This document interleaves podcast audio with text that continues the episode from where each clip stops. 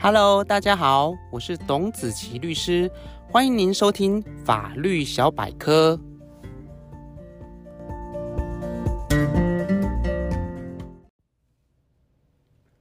各位听众朋友，大家好，今天要和大家来分享的主题是关于劳工加班费的计算。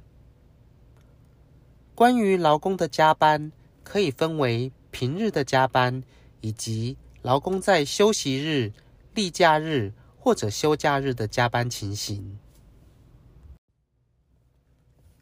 有关劳工平日加班的部分，依据劳基法的规定，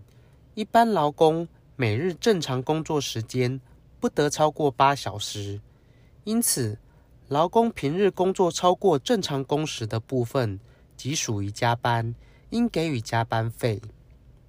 另外，劳工每七日应有两日的休息，其中一日为例假，一日为休息日。而内政部及中央指定的放假日，例如春节、端午、中秋、劳动节、和平纪念日等，劳工也应该休假。以及劳工依据其工作年资，也可以依法取得一定天数的特别休假。所以，如果劳工在前述的休息日、例假日或者休假日出勤工作，性质上即为加班，依法应该要给予加班费。关于加班费的计算，劳工平日工作超过八小时的加班，依据劳基法的规定，加班两小时以内，应按照劳工的时薪加给三分之一以上。如果加班超过两小时，应按照劳工的时薪加给三分之二以上。而劳工如果在休息日上班，通常为星期六，上班在两小时以内，应按照劳工的时薪再加给一又三分之以上。如果加班超过两小时，应按照劳工的时薪加给一又三分之二以上。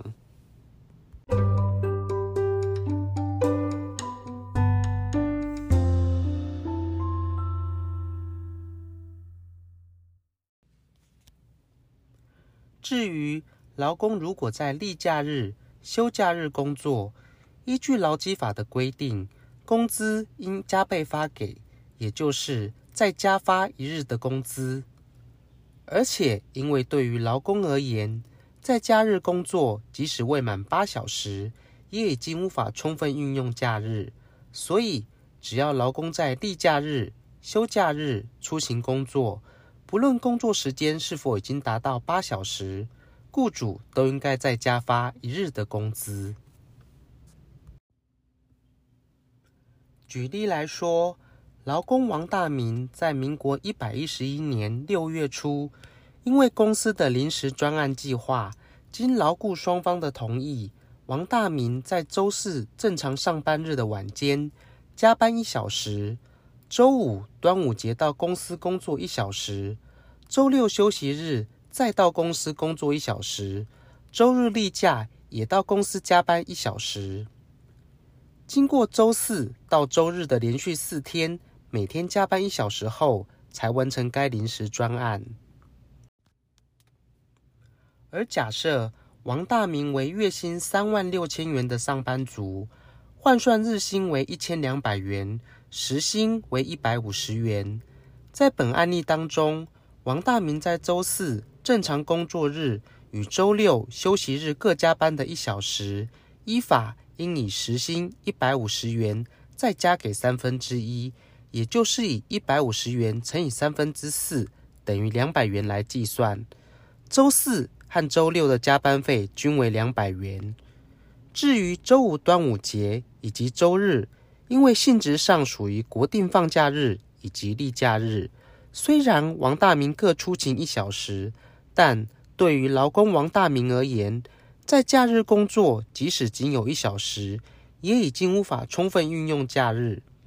因此，依据劳动基准法的规定，公司对王大明在周五端午节以及周日的出勤，均应再加发一日的工资一千两百元。也就是说，王大明此次周四到周日的加班，其加班费的计算结果，周四为两百元，周五端午节为一千两百元，周六休息日为两百元，周日为一千两百元，合计一共为两千八百元。